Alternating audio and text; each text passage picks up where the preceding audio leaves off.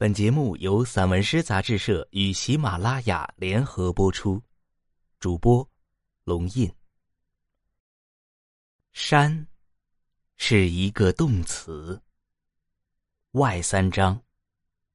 陈文宗。山是一个动词，装点在黑色的眼睛里。白色的雾最先从他的身体里抽离，或走上梁卯，或跑入深谷，或跳上树梢，或站上山的头顶。他们能隐藏所有，包括那些神明。乌鸦声、喜鹊声、麻雀声、杜鹃声交织在一起，但总有什么不愿与他们同流。这个春天太吵闹，而燕子给了它迅捷和柔静的美，那是一种修补。于无声处弥合伤口，溪流串起了所有石子，它们相撞，它们清脆的，让山谷流泪。音乐之于我。如果有雨，夜很静谧，我和你像一对老友互诉衷肠。我们说起往事，说起曾经爱过的那些人，你就变得呜咽。夜那么长。却总是装不下那些悲伤，雨就密集的敲击玉兰树宽阔的叶面，顺着夜晚倾斜的纹理，落向大地幽深的胸膛。在某些刺梅花装饰的暮色里，我们被甜蜜。和慵懒包围，逐渐沉入其中。此时，我总是会忘记时间的流逝，忘记失血的伤口，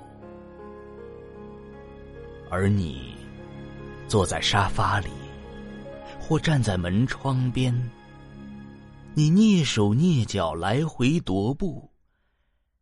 你双眼望着远处，像在看着另一个自己，更像是在看着另一个我。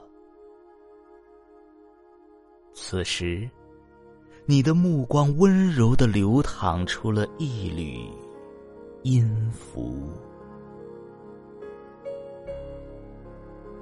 遇见一场雨。遇见一场雨，织满了整个下午。新鲜的小草身上，绒绒的生长出一些水珠。樟树的躯干微微有些润湿，更显得嫩绿欲滴。孩子们的每一根发梢，都努力的挑着一颗雨。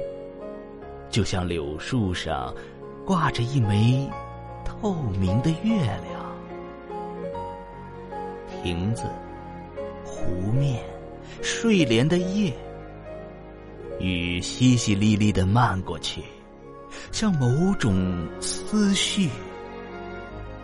只有那些鱼，躲在叶片下看自己的身影，看雨滴如何从天而降，然后在水面上失去自己。遇见一场雨，他把远山认真的擦拭了一遍，他把人间爱了一遍。夜的遐想，夜开始辽阔起来，不像白天那么让人局促。几盏路灯，像一朵朵蒲公英，在路边静默伫立。那些夹道的香樟，正在鼓掌欢迎一缕风的到来。寂静的路面上，只有稀疏的脚步在轻响。抬头望去。那些星群若隐若现，他们跳脱活泼，对这个世界充满向往和迷恋。黑色的天幕下，他们是闪着光的、最善于捉迷藏的精灵。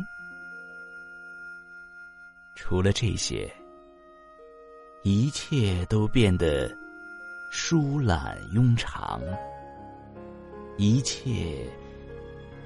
都缠绕在一片芳香之内。